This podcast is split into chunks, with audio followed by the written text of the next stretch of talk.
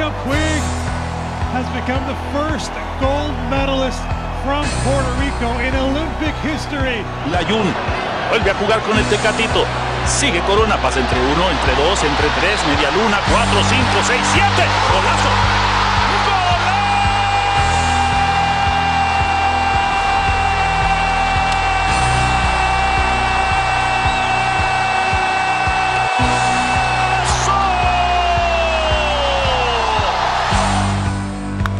Pagan hits one high and deep to right. Kadir back. It is off the bottom of the wall, and it kicks away from everybody. Pagan is being waved in. Here's the throw to the plate. It is not in time, and that is the ball game.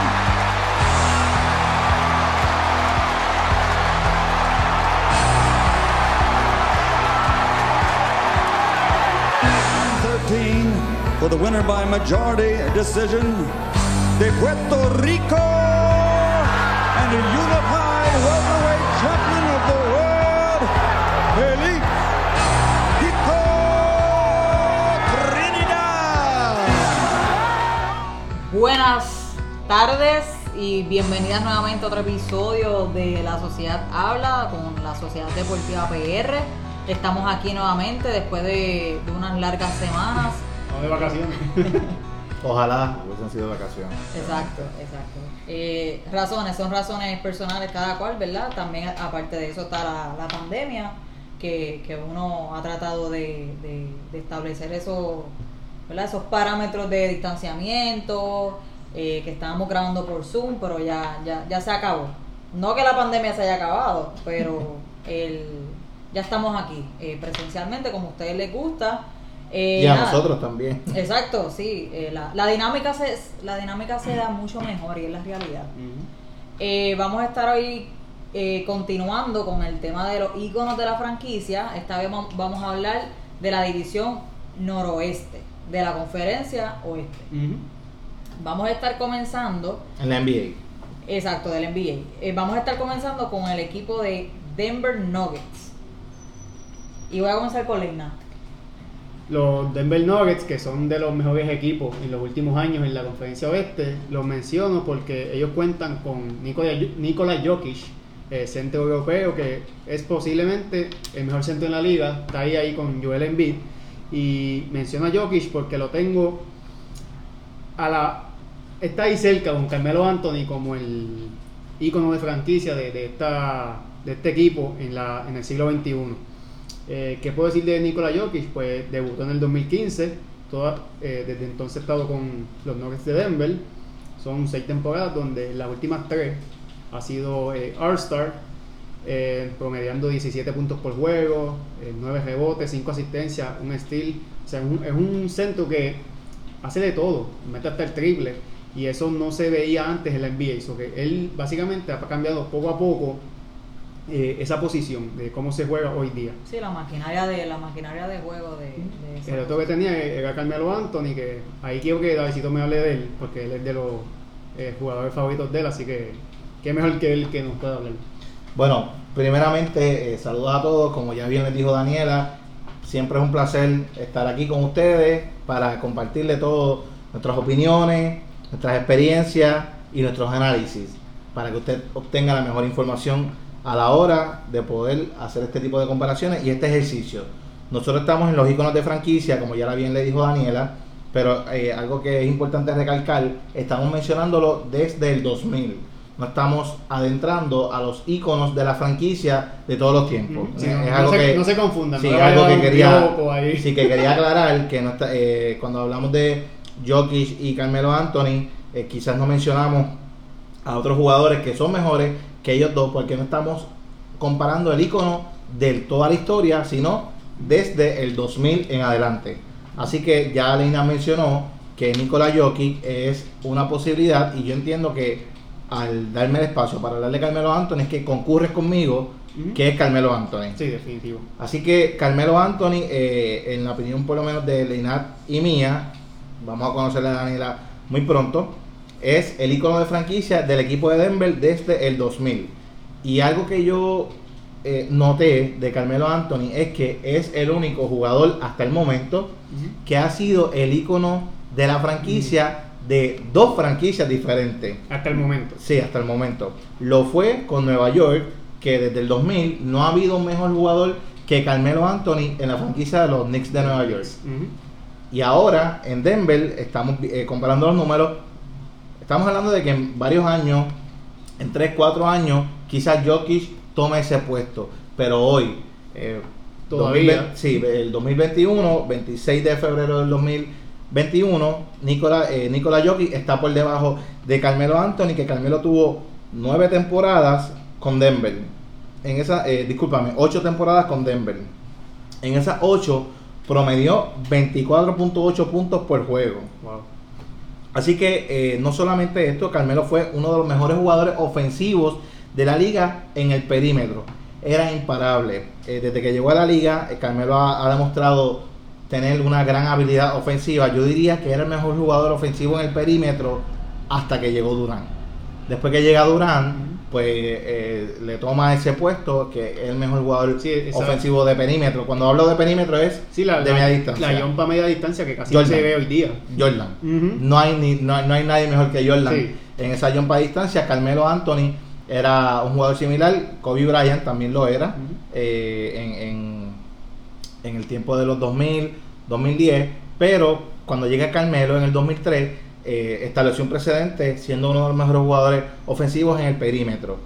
Entonces, no solo eso, Carmelo fue el mejor anotador en la temporada 2012-2013, pero eso fue con los Knicks de Nueva York. Así que estamos hablando de un gran anotador, como lo estamos diciendo. Y, y, no, y también llevó a Denver a unas finales de conferencia. Así que el éxito que tuvo Carmelo siempre clasificó a los playoffs con este equipo de Denver. Así que nunca desmereció.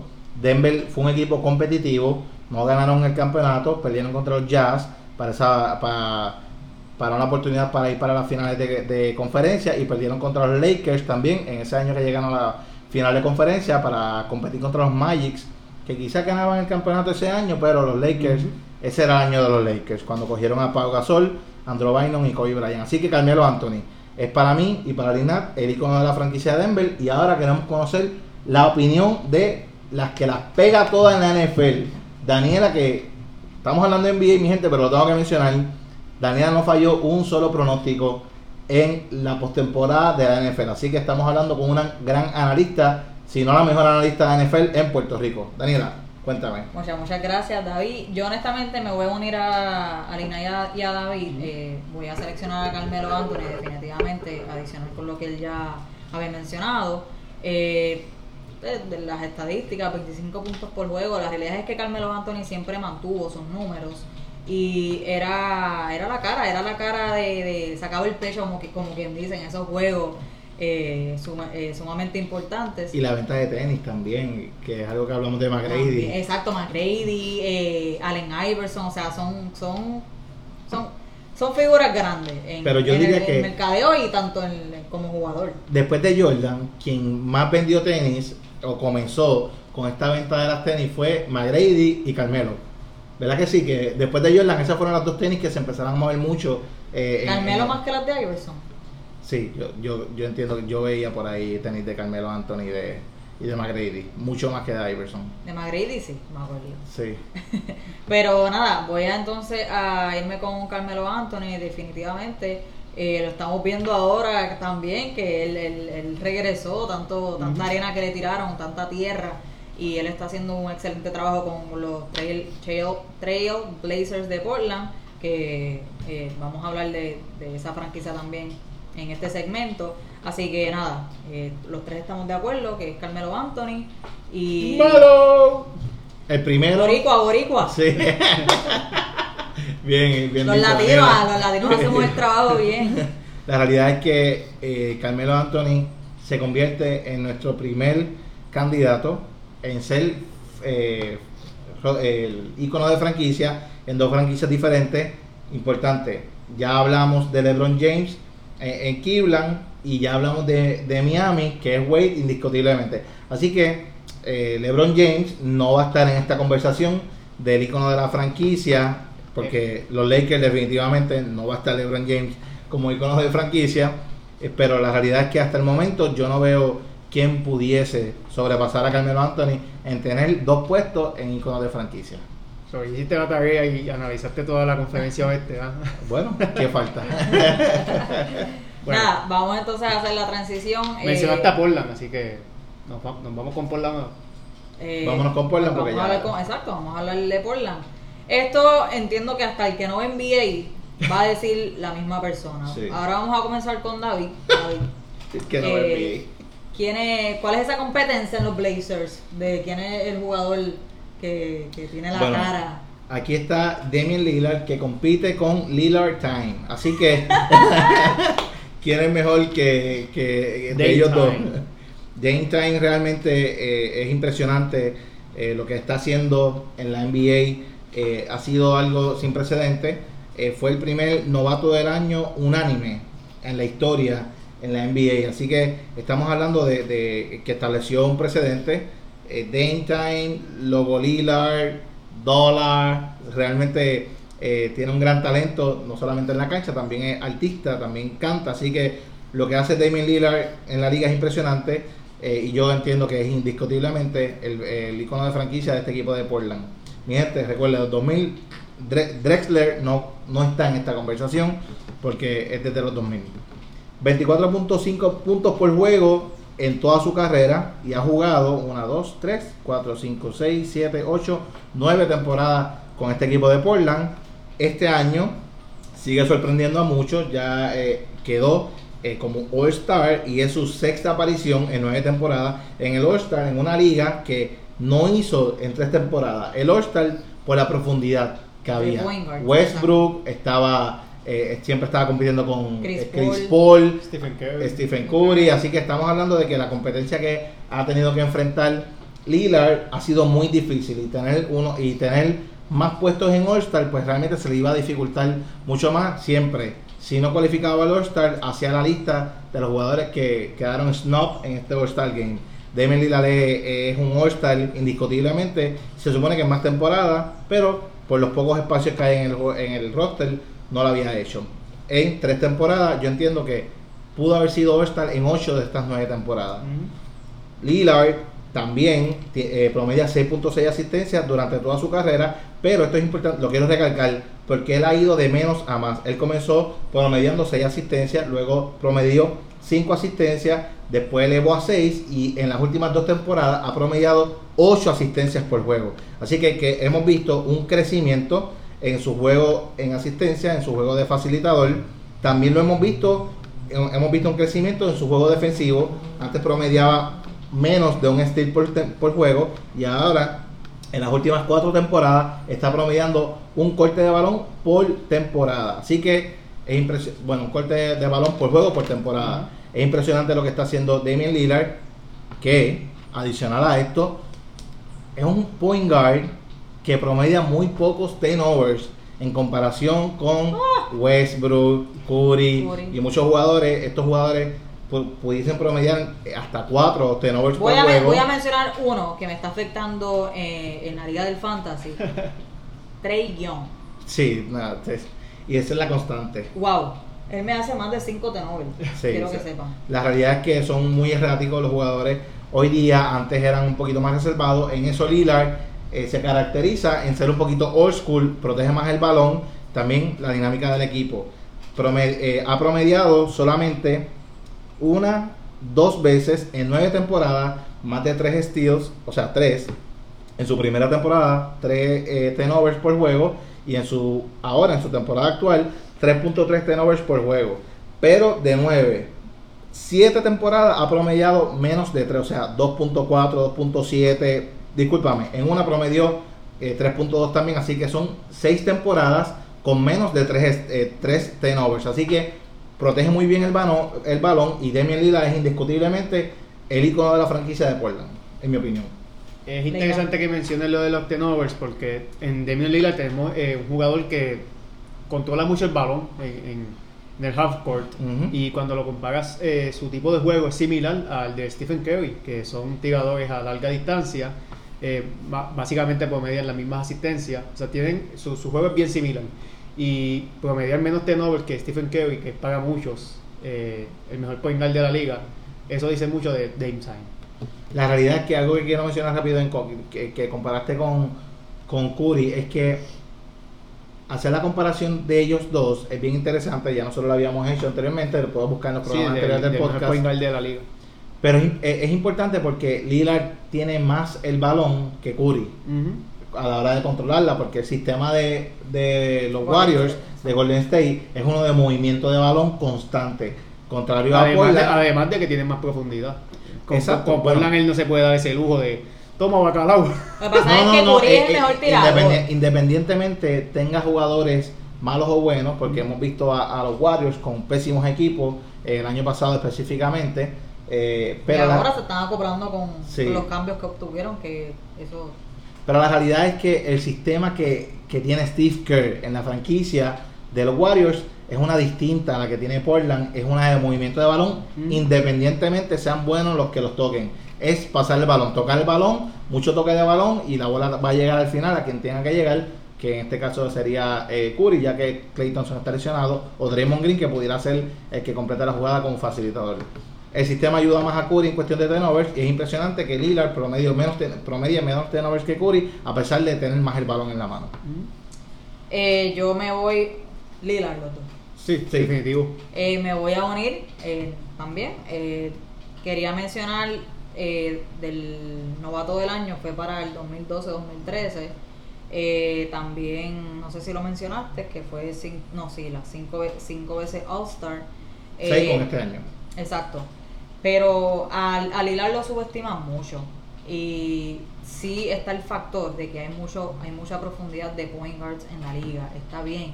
Pero Lillard año tras año demuestra que él es volvemos a lo mismo de lo que mencioné de Anthony, él saca el pecho por ese equipo. Y Portland tiene buenos jugadores. Yo no estoy diciendo que él está cargando a, a los Blazers, pero es un jugador que donde quiera que tú lo necesitas, él va a estar ahí.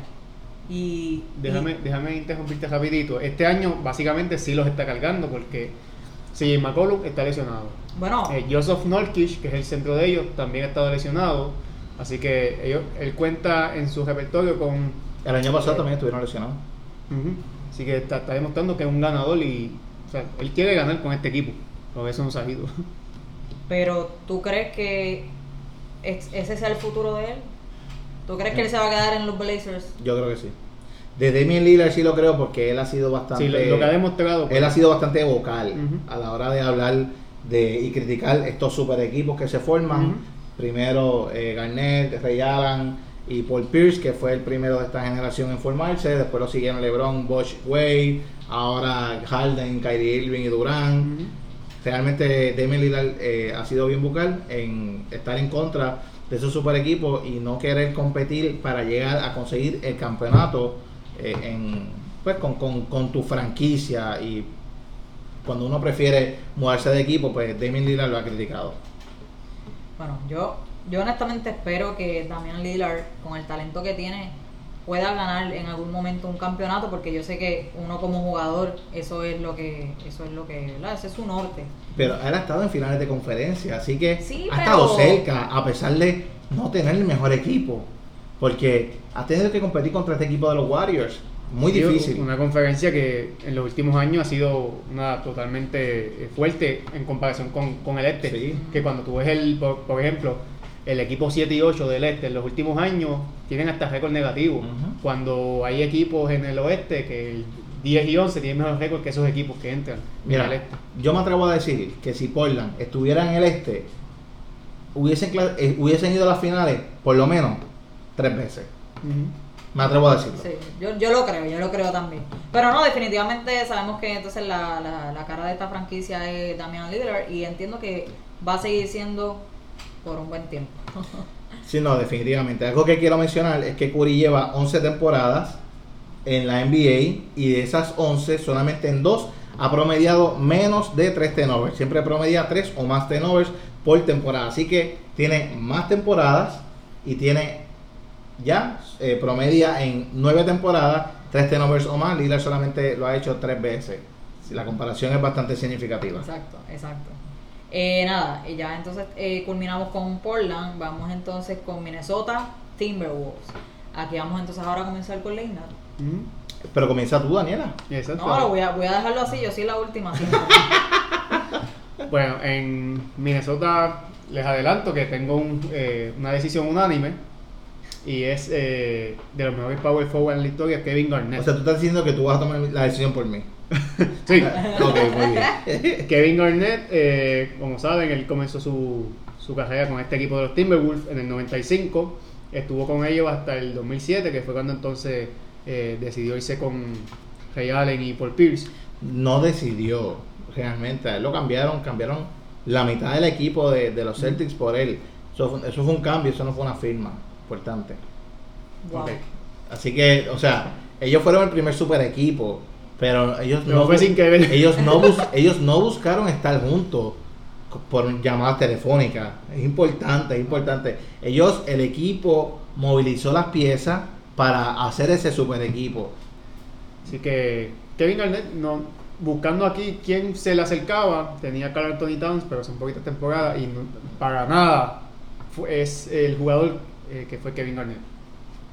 Estamos hablando de un MVP en la temporada 2003-2004, eh, All-Star MVP también en la temporada 2002-2003, jugador All Defensive por 12 temporadas, eh, NBA, tiene un campeonato en la NBA, pero eso fue con los Celtics, y ganó el premio de jugador defensivo del año, pero también eso fue en la temporada 2007-2008, eso fue con los Celtics. Así que Kevin Garnett, Kevin Garnett no hay que no hay que hablar mucho en comparación con otro jugador. Eh, este jugador impactó tanto a esta franquicia. Él hizo que este equipo sobrepasara las expectativas en múltiples ocasiones. Cuando competían contra equipos como Sacramento, cuando tenía a Mike Bibby, Wow. Christie, Peja Jacoby, Chris Webber y- y, Divac, que competía contra los Lakers de Kobe y Shaquille. San. Antonio. San Antonio con Tim Duncan y David Robinson y después a Parker y eh, la edición de Ginobili. Tony Parker y Ginobili. Realmente eh, la competencia que tenía que enfrentar Kevin Garnett fue una muy difícil y tuvo la oportunidad de llegar a las finales, si no llega a ser por los, por los Lakers, que siempre parece que son el- la kriptonita de, de Denver y de muchos equipos. Oye, y Dallas, no whisky con Mike Finley, Steve No, Nash. oh sí, también, sí, Dallas que Dallas era, era una amenaza también en el oeste. Estamos hablando de grandes equipos, grandes, es grandes que el oeste, equipos. el oeste siempre ha tenido sí, profundidad, oye. sí, sí, el oeste no sé siempre ha sido, el, el oeste siempre ha sido jugadores, eh, equipos con gran market, o sea, con grandes franquicias a la hora de poder firmar grandes jugadores y tener un gran sistema. Kevin Garnett impactó tanto a este equipo de Minnesota que una vez se cambia a Boston, la fanaticada de Minnesota nunca tuvo reparos con Kevin Garnett, siempre le ovacionaron todos sus juegos, todas sus llegadas, eh, nunca tuvieron ningún tipo de situación en cuestión de, del amor que tuvieron por Kevin Garnett y provocó esto que Kevin Garnett comprara parte de la franquicia, de las acciones en la actualidad, así que eres un propi- propietario de este equipo de los Timberwolves. Así es el impacto en, eh, de Kevin Garnett en los Timberwolves, que indiscutiblemente me atrevo a decir que también es el icono de franquicia de Daniela. Eso es así, eso es correcto. Eh, ya, ya, ¿verdad? ya mencionaron que las estadísticas, 19 puntos por juego, 11 rebotes, 4 asistencias, un steal, un block. O sea, a- el Garnett hacía de todo. Pero, eso, es, eso es en las temporadas totalitarias, o sea que estamos incluyendo las primeras temporadas. Eh, si, si nos vamos a las del 2000, al 2007-2008, van a ser mejores los números. Porque Ahora, a- ahora quería llegar, quería, quería hacerle la pregunta a ustedes. ¿El Kevin Garnett de los Timberwolves es mejor que el de los Celtics? Qué injusta eres, Daniela. Mira, pues vamos a hacer la comparación. El Kevin Garnett de, de los Timberwolves desde la temporada 99-2000, vamos a contarla porque terminó en el 2000, promedió 22.5 puntos por juego, 12.7 rebotes, 5 asistencias, un corte de balón y un tapón por juego, solamente 2.8 turnovers. Ese es el Kevin Garnett de Minnesota. Cuando me voy al Kevin Garnett de Boston, vemos una, una gran diferencia en números. Promedió solo 15.7 puntos por juego, 8.3 rebotes y 2 asistencias por juego. Pero es importante mencionar, logró un campeonato, logró pasar a las finales también en la temporada 2009-2010, cuando los Lakers volvieron a, a vencerlo, eh, esta ocasión a los Celtics para la final en ese séptimo juego que fue impresionante. Eh, recuerdo que, ganaban los primeros tres quarters y en el último quarter se crecieron los Lakers y obtuvieron la victoria en ese séptimo juego. La realidad es que el Kevin Garnett de Minnesota es mejor que el de Boston. Fue más dominante, fue MVP en la liga, fue, fue uno de los mejores jugadores, si no el mejor jugador eh, durante ese tiempo en la NBA. Así que no hay discusión en, en la comparación de Kevin Garnett Boston, Kevin Garnett Minnesota. Además de que llegó a Boston teniendo ya 31 años de edad, o sea, ya, Exacto. ya su pick pues estaba eh, disminuyendo. Eh, lo que sí hizo con Boston fue, fue más selectivo en sus eh, tiros de campo y lo refleja en su- sus porcentajes donde tiraba más de, de 500 y eso casi no lo hacía con, con Minnesota. Por eso No, hice la siempre comparación, tiró, siempre porque tiró. aunque ustedes digan que eh, ya había pasado su pick porque tenía 31 años, eh, más o menos, y hay que mencionarlo, pero es como LeBron en los Cleveland cuando llegó a, a Miami Heat. ¿Cuál es mejor para ustedes? El, para mí, la mejor versión de LeBron James es la de, Cuando llegó a Miami. la de Miami Heat. La de Miami. Para mí, la mejor versión de LeBron es la de Miami Heat. Sí, es un, es un jugador maduro, tenía ya eh, piezas eh, en el equipo que podía expandir más, qué sé yo, sus sus pases o, o su estilo de juego se expandió más gracias a, a, tener- a Dwayne Wade. que- Pero, no, pero tienen, que acordar también que él cargó a esos, a esos Cavaliers. Sí, no, No, no es que no- no estamos hablando del mejor jugador de esta generación, indiscutiblemente. LeBron James es el mejor jugador eh, del- desde el 2000 eh, que hemos visto. Sí, eso que hizo en el 2007 de llevar este equipo de Cleveland a la final. Sí, o sea, está- estamos No, hablando. Chencho, porque yo ni sé que, cuál era el equipo. que Yo me acuerdo de tenía. Glaskas. Eh, Sí, ellos tenían a, a Iglaska, tenían Golden, Anto- ese- Anthony Parker, este, Eh, ¿Cómo estaba es que se llamaba el de, los, el de Gibson, los dreadlocks? Que, era- eh, que tenían más frito. Delonte West. No, no, el Anderson Barrejao, Ah, Anderson. Barrejao. brasileño. No, la realidad es que eh, la mejor versión de LeBron James es la del Miami Heat, en mi opinión, pero tampoco es por mucho. O sea, estamos hablando de la mejor, pero cuánto ha bajado. No es lo, no es lo mismo hablar de la versión de Minnesota de Kevin Garnett que la versión de Boston de Kevin Garnett a comparar la versión de LeBron James en Miami Heat y la versión de Cleveland. La diferencia de números eh, de uno al otro en Kevin Garnett y Minnesota es grande. Y la de edad- LeBron la- James la edad también. Exacto, la edad también.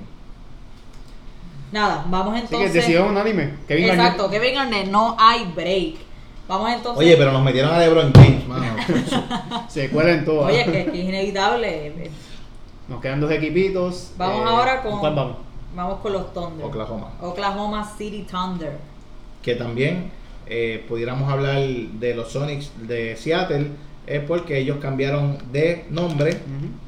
En la temporada de, la tengo por aquí, ellos fueron 2007-2008, los Seattle, eh, los Supersonics de Seattle, y en la temporada 2008-2009 es que se convierte en los Oklahoma City Thunders, Así que que, se, se mudan de Seattle a Oklahoma. exacto, es, es la misma franquicia, hay que tomar en consideración las temporadas del 99 al 2000, de 99-2000 hasta la del 2007-2008, los jugadores que tuvieron en los Sonics.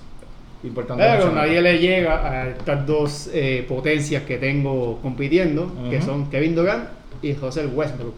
Es Así que los mejores jugadores del- de- desde el 2000 de la franquicia de Supersonic Seattle Oklahoma City Thunder provienen de los Oklahoma City Thunders. Ujú, no, de, Ah, no de Seattle, aunque Durant empezó con aunque Seattle. los Sonics draftearon a, a Durant. Exacto. Sí, porque Gary Payton estuvo con los Sonics, pero no. Sí, pero él, él cambió rápido de equipo y Sí, sus para el mejores siglo años... XXI ajá, ya no fueron tantos los años. Fue como el caso de, de Karl Malone, que ya mismo vamos a hablar de él. no pudiéramos decir el caso también de Reggie Miller. También. Yo creía que el caso de Gary Payton con los Sonics es más parecido al de Reggie Miller, que los años de dominio de Sí, Reggie Miller fueron su, los 90. su caso. Ajá. Sí. We- uh, Russell Westbrook, voy a hablar de él porque ya ustedes saben, eh, durante mucho tiempo fue mi jugador favorito. ¿Ya no? Ya no. Ah, ya. Russell- es que Westbrook en los últimos años me, me decepcionó, pero los números están ahí. O sea, se convirtió en el primer jugador desde Oscar Robertson en promediar el triple doble en una temporada. O sea, yo recuerdo cuando yo empecé a ver la NBA para el 99-2000, ya para la, cuando Jason Kidd estaba en los Nets, que fue 2001-2002, los triple double eran algo que cuando ellos lo hacían, yo, wow, eso es impresionante. Y, y Jason Kidd fue mi, mi primer jugador favorito. Y esa estadística siempre la he respetado mucho por eso. Porque el, tú lograr ese, ese, esa hazaña en la NBA te hace un jugador completo. O sea, tú metes la bola, eh, coges rebote, buscas el pase para hacer mejor a tus compañeros. Y José Westbrook, él no solamente lo, lo, lo hizo una vez, lo hizo tres veces. Eh, ganó MVP. eh, y muchos pensaban que Westbrook se iba a retirar con este equipo de los Thunder. Él siempre fue muy, eh, Muy leal. Ajá, leal con este equipo, le encantaba la fanaticada, peleaba por sus compañeros, pero esto es un negocio de la NBA y terminó yéndose por otros equipos. Sí, pero la, la realidad, eso pasa una vez Oklahoma toma Sí, sí, eh, que la decisión de hacer un la- rebuilding. La, gerencia estuvo Sí, la, envuelta ahí. sí, la gerencia no, no, no solamente vino de Westbrook, ya una vez Oklahoma dice, ya no, no somos una potencia para competir por el campeonato, vamos a tomar nuestras decisiones. Westbrook, ¿qué quieres hacer? ¿Quieres pertenecer a nuestra a nuestro rebuilding o, o quisieras irte? La decisión no fue de Westbrook. Eso, eso ya es decirle, papi, eh, toma la decisión, pero pero quiero que te vayas realmente. Exacto. So, tu jugador, o sea, tu jugador de esta franquicia es Westbrook. Sí, yo escojo a Westbrook porque, a mi entender, a pesar de que Kevin Durant es mejor jugador, el impacto que tuvo Westbrook con, este, con, con esta franquicia eh, fue más signi- significativo. Así que Westbrook por encima de Kevin Durant, mi gente. Voy a, voy a comparar los números de ambos en esta franquicia. Recuerde, eh, estoy incluyendo la primera temporada de Kevin Durant en los Supersonics Seattle porque es la misma franquicia. Kevin Durant, de la temporada 2007-2008 a la temporada 2015-2016, en donde le ganaban 3 a 1 a Golden State y tomó la decisión de irse luego de perder tres juegos corridos. Lo tengo que mencionar porque es impresionante. Durán en esas temporadas promedió 27.4 puntos por juego, 3 asistencias, 7 rebotes, un tapón y un corte de balón. Durán sustituye a Carmelo Anthony como el mejor anotador de perímetro eh, que hay en la liga, pero no solamente lo hace en el perímetro, Durán se convirtió en el mejor anotador de la liga, eh, prácticamente en su tercera temporada, cuando comenzó a promediar 30 puntos por juego. Eh, así que desde, desde esa temporada solamente lo ha podido replicar en una sola ocasión, cuando promedió 32 puntos por juego eh, en la temporada 2013-2014. Kevin Durant ha sido scoring champion, o sea, el mejor anotador de la liga, cuatro temporadas, todas ellas con este equipo de Oklahoma City Thunders fue dos veces campeón, pero con los Warriors, así que eso no lo voy a mencionar. Eh, fue MVP con, la- con los Oklahoma City Thunders la temporada 2013-2014. Así que en la comparación, Westbrook tiene un MVP, Durant también. Eh, Durant tiene título de campeonato durante cuatro temporadas y fue eh, novato del año en la temporada 2007 al 2008. Esos son los números de Kevin Durant. Un trabajo espectacular, importante, para ser el mejor anotador. ¿Cuánto fue tu promedio de porcentaje por juego? El porcentaje de tiros por juego fue de, och- eh, de punto .48, o sea, un poquito menos de la mitad eh, de los tiros. De cada 10 tiros metía mm, 4.5. Vamos a ponerlo de cada 20. De cada 20 metía 9. Así que es muy importante mencionar la, eh, el, el porcentaje de campo de Kevin Durant. Cuando me voy a Westbrook, Westbrook promedió en estas temporadas con Oklahoma City Thunders 23 puntos por juego, 7 rebotes y 8 asistencias durante toda su carrera con este equipo. Ya mencioné que ganó un MVP, también llegó muchísimas veces All-Star, pero lo interesante, fue mejor anotador de la liga dos temporadas. Así que estamos hablando de que este jugador que hacía tri- eh, triple doubles por doquier, que cogía más rebotes y más asistencias que nadie en su equipo, también metía más puntos por juego. ¿Cuándo pasa esto? Cuando se va Durán. Así que Él tenía la habilidad de poder ser campeón anotador, como lo hizo durante dos ocasiones, pero prefirió facilitar la bola cuando estaba Kevin Durant. Y Ahora en, me y- voy. Y en dos ocasiones también fue líder en asistencia en la liga. Así que Exacto. anotador y pasador. Pero ya Me- ustedes saben eso. Me voy con el hecho, eh, en mi opinión, cuando yo voy a comparar a estas dos potencias, esta es una de las decisiones más difíciles. Así que, ¿qué es lo que desempata Sí. al que tú vayas a elegir? Eh, lo que va a desempatar eh, en- eh, para mí en esta decisión fue los logros que tuvo Russell Westbrook con este equipo de Oklahoma sin Kevin Durant versus lo que hizo Kevin Durant en, en- en los Warriors. ¿Por qué me voy a compararlo de esa manera? Porque Westbrook demostró ser un jugador increíble, impresionante una vez Durant se va de la franquicia. Que No- se supone que sea al revés, que lo mencionamos, que lo acabamos de mencionar de lo de LeBron, que ten- teniendo a Wade de compañero, explotó. O sea, siempre, siempre ha explotado, pero empezó a mejorar mejor su, sus asistencias. Aquí fue al revés, aquí Westbrook lo hizo ya teniendo fuera a- a- al, otro, al, mejor, al otro mejor jugador de la franquicia. Así Exacto. Y lo- lo- los logros de Westbrook sin Durant fueron unos impresionantes. Versus los logros de Durant en los Warriors, oye, fueron también impresionantes. Ganó campeonato, eh, hizo, eh, eh, llegó MVP en las finales. Déjame buscarlo por aquí rapidito. Él llegó campeón dos veces y fue MVP de las finales dos veces. Así que lo que hizo Durant con, con los Warriors fue lo que fue a buscar, ganar el campeonato.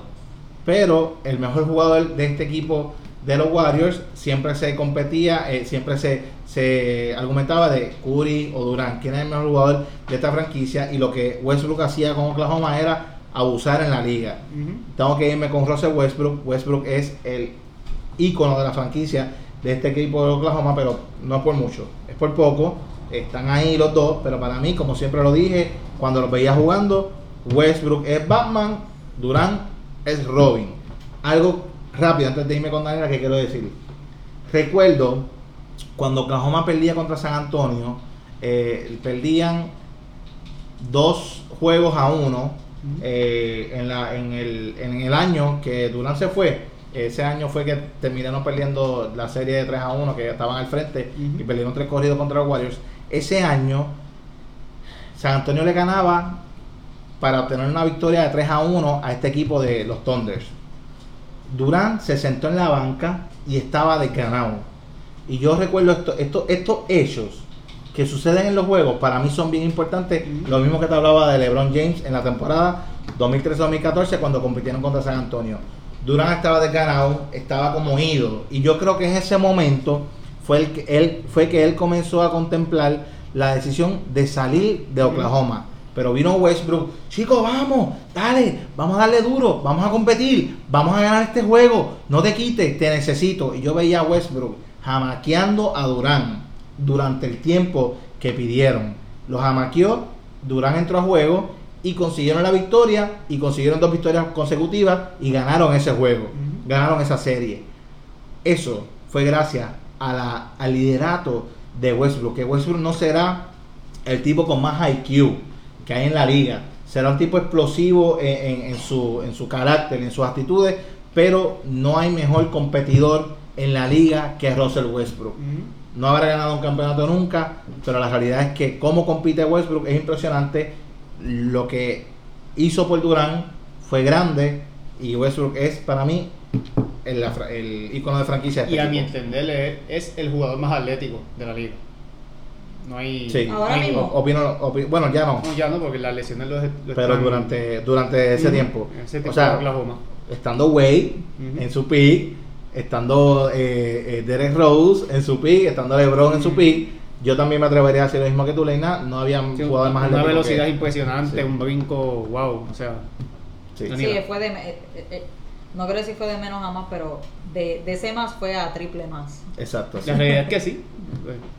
Nada, yo honestamente tenía que Kevin Durant por ya todas las co- que por ya todas las cosas que ustedes han mencionado, Eh, pero analizando aquí en el programa, literalmente en vivo, esto es, eh, ¿cómo se le dice eso? Eh, Imp- estamos impro- improvisa- Ok, ok. Ajá. improvisando. debo de elegir a Westbrook, exacto, por, por esa por ese arrastre que hizo de, de, de- después de salir de esas derrotas tan desastrosas que le quitaron literalmente la oportunidad a él de ganar un campeonato Completamente. literal. Sí, yo pensé que cuando hizo el cambio con los Rockets, eh, eh, tú sabes, lo, lo, lo, lo veía, lo veía. Pero ya los Rockets estaban eh, de- desde hace mucho tiempo eh, pasando por problemas de, de gerencia y del, de- del mismo equipo. Y esa fue la temporada del COVID, ¿sabes? Esa fue la temporada de NBA. Westbrook solamente tuvo una temporada con Houston y fue en la burbuja. Exacto, que no, no, no, no pudo ser como quien dice completamente él. La gente Sí que- dice, pero la eh, fanaticada influye mucho en, en, en cómo, los, en cómo los jugadores se, desa- se desarrollan en la cancha. Pero Westbrook es definitivamente la cara de, de, de Thunders, de Sonics.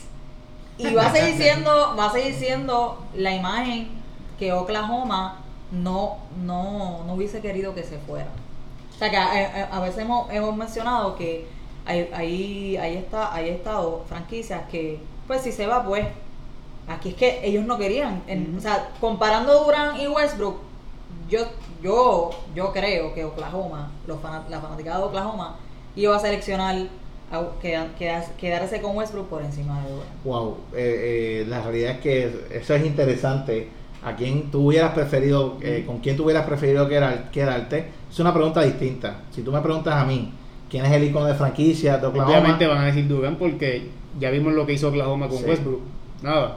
O sea, pasaban Bueno, a playoff. No, no, nada, pasaban a no playoff. nada, no nada. Lo que pasa es Pero que van a, van, a, van a coger el argumento, van a, van a coger el argumento de, de, de cuando Durán se fue para Golden State. Pero volvemos a lo mismo. Durán Pero se ¿con fue quién tú te prefieres quedar? Durán, o sea, como jugador Durán es mejor, pero Westbrook es mejor. Westbrook es el icono de franquicia de Oklahoma, pero yo prefiero que tener a Kevin Durant en mi equipo. Lo que pasa es que es dependiendo también para no es para qué, porque los dos te- la realidad es que los dos tienen el potencial para darte un campeonato. Son y son MVP los dos. Exacto. Es más bien eh, cómo, cómo se desarrolla tanto en la cancha, o sea, profesional y personalmente. El impacto que tiene Westbrook en la comunidad es, es- es grande también. Exacto. Eso es lo que, lo que entiendo que quieres decir. Westbrook impacta a la comunidad y, y es un gran gran teammate, aunque lo veamos loco, aunque lo veamos que, que tiene eh, a veces tiene estos déficit eh, de IQ en los juegos que dice, pero porque tiro esa gran beta. La realidad es que muchos jugadores han dicho que no han tenido mejor compañero de equipo que Russell Westbrook. Es impresionante lo que pudiéramos ver nosotros en la televisión versus lo que ellos pudieran estar viviendo en la cancha. Y, y por esa misma línea es la que yo entiendo que Daniela va. Es mejor el Westbrook en la franquicia para Oklahoma que el Kevin Durant en la franquicia de Oklahoma. Y no voy a discutir con eso, Daniela tiene toda la razón. ah, Toda la razón. Cuando me voy en carácter de calidad de jugador, como es la NBA actualmente, pues necesitas tener un, un hombre que te, que te mete el triple consistentemente y que te sepa meter la yompa y que, Y, y ese es y, que sea un jugador, y si es grande, pero juega como hombre chi- que tiene las habilidades de hombre chiquito, lo podemos decir de Atetokounmpo, de Kevin Durant, y hay muy pocos jugadores grandes que tienen ese atletismo. Joel Embiid es uno de ellos también, aunque Embiid es, es un prototipo de más jugador grande, pero estos dos jugadores en Atetokounmpo y Durant son estos jugadores que promedian más de 7 pies en el wingspan, pero juegan como hombres pequeños. Así que eh, el prototipo de jugador que es Kevin Durant es mucho más conveniente para cualquier franquicia en la NBA actualmente. Inde- independientemente, Westbrook es el icono de franquicia de los Oklahoma City Thunder. Porque este es un anime también. Sí. Pero volvemos a lo mismo. Yo Cerrado, Kevin Durant. cerrado. Hizo un cambio eh, aquí en el programa. Así que vamos entonces con el último equipo, que será Utah Jazz. Yo quiero empezar. Eh, yo voy a empezar porque cuando te hice la salvedad, Leinal, de no, no es el mismo caso de Karl Malone, eh, com- eh, compara el caso de Gary Payton con Reggie Miller, porque cuando hablamos de Gary Payton en los Sonics, dijiste, ¿es como Karl Malone? No, no es como Karl Malone. ¿Y por qué no es como Karl Malone? Mi gente, Karl Malone es ahora mismo el segundo jugador con más puntos en la historia de la NBA, por debajo de nada más y nada menos Karim Abdul-Jabbar. Karl Malone una, una vez cumple 36 años y llega al 2000, o sea que él llega a la temporada del, del 99-2000 con 36 años, no desmereció. Por eso es que no quería que utilizaras a Gary Payton con Karl Malone, porque a pesar de que Karl Malone ya era, o sea, solamente tuvo una, dos, tres, cuatro temporadas y jugó a los 40 años con los Lakers, seguía siendo un gran jugador. En estas últimas cuatro temporadas que tuvo con Utah Jazz, promedió en conjunto 22.9 puntos por juego. No, él jugó 3 en el 2000. 4. 99-2000, 2001-2000. Eh, Ah, eh, pero tú cuéntala del 99. Sí, ok. sí, cuento la del 99-2000 porque terminó en el 2000. ¿Verdad? Eh, eh, así, Ujú. es, así, Sí, es, así hemos hecho con así- todos los sí, equipos. así hemos hecho durante todo- todos los equipos. eh, que promedió 25 puntos en esa temporada. 23, 22 y 20. Así que, aunque fue disminuyendo los puntos, promedió más de 20 puntos en esas cuatro temporadas eh, últimas con 36, 37, 38 y 39 años. Mm. Estamos hablando de Un un, viejo, una viejo momia.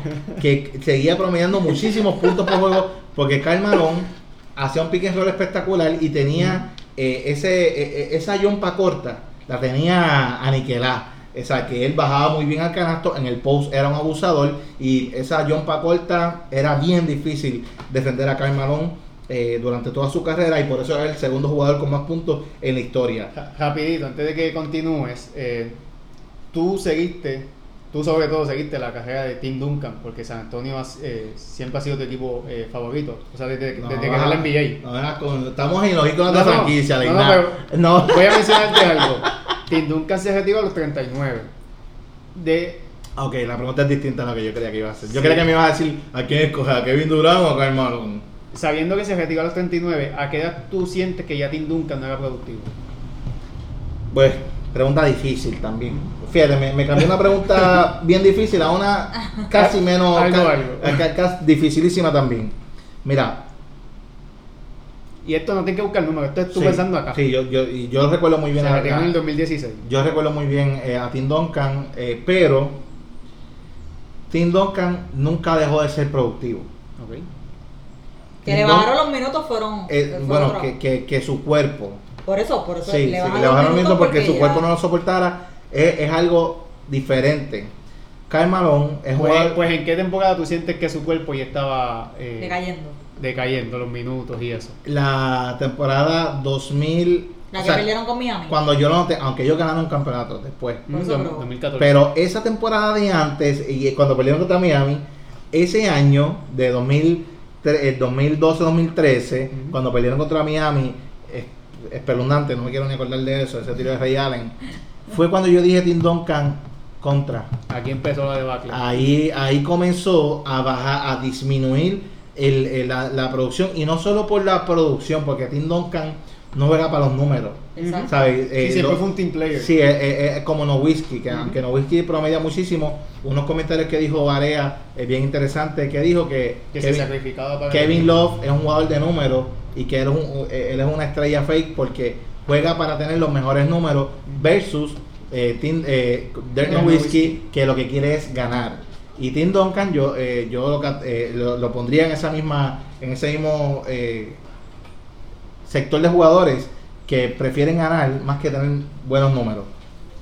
A pesar de que Ah, ah. disminuyó sus números en temporadas anteriores, Tim Duncan eh, hacía el trabajo defensivo, eh, el movimiento, eh, el brinco de Tim Duncan, el, re- el- el rebotero, no, no desmerecieron. A- hasta que llegaron a esa temporada 2012-2013, que ahí fue cuando yo dije, ya la calidad defensiva de Tim Duncan no es la misma de la que fue. Y ahí fue que yo vi una debacle. Pero no es lo mismo con Karl Malone, porque Karl Malone Sí, que es a lo que quería llegar, que entonces eh, menciona la temporada 2013, que ahí él tenía entonces 36 años, mientras que Karl Malone fue productivo, eh, élite, se podría decir, Sí. hasta sus 39 años. Exacto. Eso es para que vean la grandeza de, de de Karl Malone. Y cuando llegan los Lakers, los Lakers tenían grandes expectativas. O sea, tú tienes grandes expectativas con un viejo de 40 años. y, y ellos lo dicen, y Shaquille y Kobe en una entrevista lo hicieron cuando ellos firmaron a Gary Payton, Pero no lo, no lo culpo, porque es que venía de promediar 20 puntos con 7, Sí. con 8 rebotes. y, y tú sabes que él hizo el trabajo grandemente, eso se lesionó. se lesionó. O sea, que- ya, pero con 40 años contra, contra, Mm. brother. Mira, es bien interesante, quiero hablar rapidito de, de Michael Jordan porque Michael Jordan y Karl Malone son jugadores bien parecidos, en el sentido de que prolongaron su carrera a un alto nivel y lo estamos viendo ahora por primera vez desde hace muchísimo tiempo. Vimos la debacle de Tim Duncan cuando llegó a los 36 años. Vimos la debacle de Dirk Nowitzki cuando llega a los 36 años. Y hemos visto grandes debacles, Dwayne Wade, eh, de, de jugadores cuando llegan a esta edad. Y hay que mencionarlo. Kobe Bryant es uno de ellos también, que la, la carrera disminuyó. El primer jugador que vamos Sí, a presenciar, la- la que lesión. el primer jugador que vamos a presenciar, aunque tiene ahora mismo eh, 35 años, yo me atrevo a decir que LeBron James va a estar en esa categoría de Michael Jordan, Karl Malone, que van a prolongar su carrera y van a seguir siendo productivos y de los mejores jugadores de la liga, a pesar de tener 38, 39 y hasta los 40 años. Así de grande Jordan, así de grande Karl Malone y así de grande terminará siendo LeBron James, lo, eh, pondría dinero sobre la mesa. Karl Malone es el mejor jugador de esta franquicia de los Jazz, eh, la única competencia y es una competencia fuerte, fuerte. En el 2000 eh, va a ser Donovan Mitchell, Donovan Mitchell está con Utah ahora mismo, los, tiene primer lugar en el oeste y son el mejor equipo en, jugando en conjunto. Y Mitchell está promediando unos números eh, no impresionantes, pero unos números contundentes. Ujú. ¿Saben? Que está llevando a este equipo a ser primero en el oeste y es el líder de Desde- ese equipo. Desde la burbuja, su nivel. Sí. Ha, estado en una misión. Exacto. Lo que quiero decir es que Donovan Mitchell le va a arrebatar este título que ahora mismo es de Karl Malone, es el icono de franquicia de este equipo de los Jazz, pero en el futuro, me atrevo a decir, tres años más. Ujú. De seguir con este equipo. No, va a seguir y va a ser el, el icono de franquicia de los Jazz. Eh, Mitchell. Mi- Donovan Mitchell. Pero hoy es Karl Malone. Todavía. Ujú. Daniel, algo que quieras añadir antes de irnos, rapidito. Pues mira, la realidad es que no, eh, lo uni- el, mi último recuerdo de los Lakers, eh, los Lakers fueron mi equipo favorito desde, desde que tengo memoria hasta en el 2010, eh, que ganó Derrick Rose su primer MVP. eh, y al, al sol de hoy sigue siendo mi jugador, aunque le han tirado también tierra, eh, obviamente no es el mismo por las lesiones, pero nada, ese no es el, ese no es el caso. Eh, debo de irme totalmente con un Carmadón, eh, es totalmente, es excelente, es grande, porque uno piensa de momento Stockton, porque él era la, la, la mano derecha. Tengo de- los números de- de Stockton ahora mismo aquí. Exacto. Pero la realidad es que no, Stockton no. lo- lo- los números y todo, todos los logros que hizo y las asistencias. Carmelo, exacto. Bajó, bajó mucho Stockton. Exacto. No, no, no se compara con, con los números y la productividad que hizo Carmelo con Utah Jazz, así que sin duda alguna eh, es Carmelo.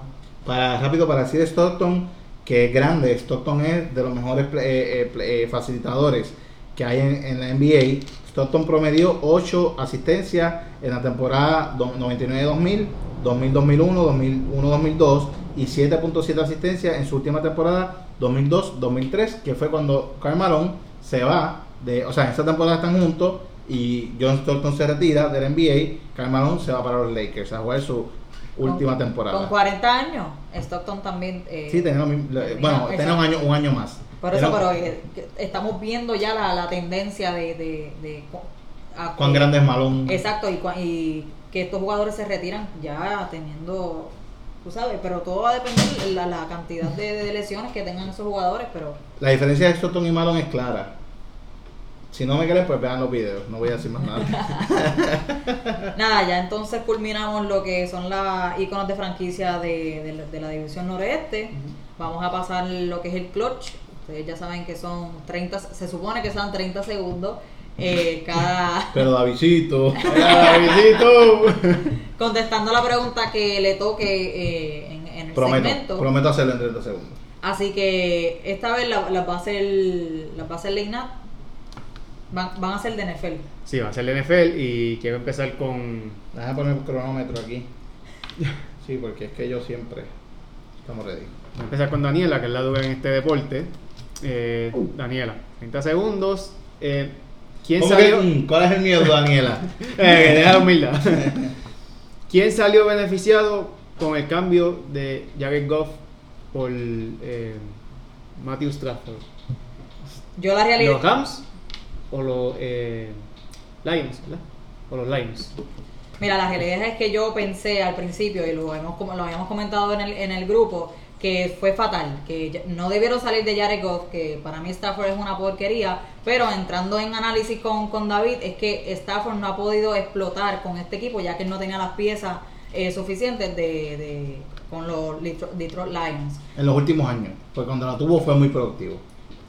Es que como yo no veía los juegos de ese equipo en particular, porque no, exacto. por eso no te puedo, no, no puedo abundar como tal. Pero definitivamente está, eh, los Rams Los Rams salieron ganando. salieron ganando con Stafford y hay que ver cómo ahora ellos se acoplan, exacto. Bueno, eh, yo entiendo que, eh, como, como ya Daniela dijo, Stafford, lo que hacía con Megatron, con Calvin Johnson, era impresionante en este equipo de los Lions ofensivamente. Le ganaron a, lo- a los Dallas Cowboys en un juego de enfrentamiento de playoffs, que los Cowboys es verdad que no ha sido el mejor equipo en los últimos años. Siempre es grande ganarle a, a esta franquicia.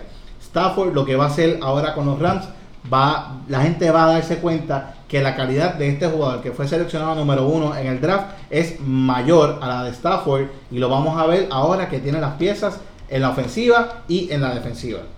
¡Mira! ¡30 segundos! Estuvo ahí casi un mes midiendo el timing de su respuesta. Me gusta, me gusta. Y último, eh, no tengo nada que añadir, solamente las preguntas. Y último. ¿Pero estás de acuerdo? ¿Ah? ¿Estás de acuerdo? Sí, los Rams necesitaban un coreback más ofensivo. Y entiendo que Stafford es la, es la solución. Algo que quiero decir rápido, rápido, es que Goff lo tenemos, o, o Daniela, cuando me decía, no, pero ¿qué está haciendo, qué está haciendo este equipo cambiando a Jared Goff por Stafford? Ya, ya Jared Goff lo llevó a, a- a este equipo de, de- a- a- llevó a este equipo de los Rams, lo llevó a un, a un Super Bowl. Lo que hizo Goff fue más al su comienzo de- de temporada, cuando no es, no, cuando era más impredecible. Ahora empezó a ser un jugador más retratado, eh, que los jugadores, la- la- los jugadores, los dirigentes defensivos de los equipos empezaron a darse cuenta de las tendencias de este jugador y tenían que depender mucho de su juego terrestre. Y ahí es que Goff empieza a desmerecer y cuando eh, tienen problemas con su gran back que tenía, que ahora mismo se me olvidó el nombre, eh, no es Todd Charles, Gurley. Todd Gurley, que era grandísimo. Cuando Gurley baja, Goff baja. ¿De quién entonces era la grandeza? ¿De Jared Goff o de Todd Gurley? Y ahí es que me lleva a decir es que Stafford es mucho mejor coreback que ya, y escuche bien, mucho mejor coreback que Jared Goff. Y último tema, está aquí va a empezar eh, Davidito. Chiefs Buccaneers, temporada 2022. ¿Se repetirá el Super Bowl? ¿Ficción o realidad? Ficción. Es una ficción y yo te voy a explicar por qué. La competencia que tiene que enfrentar Tom Brady y Tampa Bay en el NFC es muy fuerte. Si logran, si los, si los Saints ahora logran hacer un cambio por Russell Wilson, que él ya expresó, no es que quiere ser cambiado, él no dijo quiero ser cambiado. Digo, yo juego toda mi carrera con, los con los Seahawks eh, y ese es mi deseo si es necesario. Pero si me van a cambiar, solamente los Cowboys, los Saints y mencionó dos equipos más. Be- creo que es Bears. Los Bears, sí, mencionó, Porque a los- estaba, estaba viendo. Ahí está, se acabó el tiempo, papá. mencionó los Bears. Pero, pero si logran cambiar por Russell Wilson los Saints, hmm, es difícil. Los Independientemente, sí, no, independientemente, eh, eh, Brady la tiene mucho más difícil para llegar al Super Bowl que, que Eso es un hecho que ya Drew Brees no va, no va a ser el coreback de los Saints. Aún no es oficial No es partido, oficial. pero es bien poco probable que. incluso dijo que quería regresar. Drew Brees. Sí, no, pa- no sé para sí, qué. se, se le, se le notaba en la cara luego de ese eh, partido contra No, los no sé para qué, no sé para qué. No sé para qué quiere regresar. Su orgullo, quizá. No, ya, yo, yo, ya lo vimos grande. Drew Brees es mi jugador favorito. Drew Brees, papi, hiciste lo que tenías que hacer. Tienes un campeonato. Por favor, vamos a buscar a Russell Wilson. Daniela, ¿ficción o realidad? Chiefs y Buccaneers nuevamente. Totalmente ficción. Eh, los Chiefs pienso que tienen mucho por recorrer, pero eh, ni Tom, Tom Brady no es que quiera descartar el hecho de que él no vaya a llegar al Super Bowl, porque siempre llevan diciendo, ah, ya gana el Super Bowl, no vuelve, pero no, no es eso. Pero lo- en, en particular los Chiefs, que uno piensa que en el AFC los Chiefs no tienen competencia, eso es totalmente erróneo. Tienen profundidad y hay que ver entonces si OBJ, a Odell Beckham Jr. lo cambian para los Buccaneers. Santo, ¿tú te imaginas? La realidad es que ¿quién- quién- con quién compite, eh, con quién compite los Chiefs en, en el AFC ahora. A menos que no cambien a Deshaun Watson para los Dolphins, que tienen una excelente, eh, Pues mira, yo te, defensiva. yo te voy a decir, si Beckham se queda en los Browns, los Browns están encaminados a llegar al Super Bowl. Aunque pienses que no. También, vamos a buscar por aquí, en el AFC. Eso, mira, eso viene del corazón, yo creo. Sí, porque tenemos a los Bears, los Tenemos Steelers. a Buffalo Bills, pero Buffalo Bills lo- los humillaron. Yo pienso que este, este era su año. O sea, no es por De quitarle méritos a Jared Allen, pero este era el año. Sí, sí, este era el año. y hay que ver si los Colts con la adquisición de Carson Wentz y, y Wentz Oye, no va así. y Wentz logra y Wentz logra acoplarse a este equipo puede que llegue Pero de Carson Wentz estamos esperando esto desde que Nick Foles ganó el campeonato con los Eagles. Ya no, ahora es que esta gente va a jugar brutal. Bueno, la pero el la equipo- mejor versión de los Eagles es con, con Nick Foles. O sea, Carson pero Wentz- espérate el equipo de los eh, Wentz con los Eagles ese es el mejor equipo que Wentz ahora con los Colts los Colts de hoy día. El mejor momento de, Wentz- de Carson Wentz ya lo vimos antes de que se lesionara, iba a ser el MVP de la liga, se lesionó lamentablemente y eh, Nick Foles tomó provecho y ganó el campeonato y Wentz nunca pudo recuperarse de quizás esa tristeza mental de que contra es- este campeonato pudo haber sido mío, yo estaba en mi mejor momento eh, como jugador, se lesionó fuertemente y yo entiendo que no se ha podido recuperar y ahora con un, con un equipo que es excelente. Los Colts tienen una excelente línea ofensiva y tienen una muy buena defensiva, pero yo no veo gran mejoría de los Colts. Quizás los Eagles de este año sí, pero los, los de años anteriores eran grandes, eran muy buenos. Y la diferencia de equipo eh, de los Eagles de esos tiempos, que Carson Wentz se supone que está en su pick, ahora yo digo, ¿qué, qué va a beneficiar a Car- Carson Wentz? Yo honestamente lo voy a decir. Yo creo que Carson Wentz está en el mismo bote que Jared Goff. Son jugadores que fueron retratados, son, re- son jugadores que son fácilmente retratables sus jugadas, sus, jugad- sus jugadas que van a hacer y no van a ser muy, muy, no van a ser MVPs en el futuro. ¿qué piensan de los Steelers? y ya con esto terminó Los Steelers, al igual que los Bears, este año era su mejor oportunidad. Así como empezaron con ese undefeated streak, comieron al final de la temporada, se les fue la bobo. Y van, pero va- piensan piensan eh, van a firmar a van Big a firmar Ben. a Ben exacto Van a firmar a Big Ben, pero Big Ben no es la razón eh, por la que ellos perdieron. Yo creo que él no tuvo su mejor juego en los playoffs contra los Browns. Independientemente, yo creo que va más allá eh, las razones de la derrota de los Bills.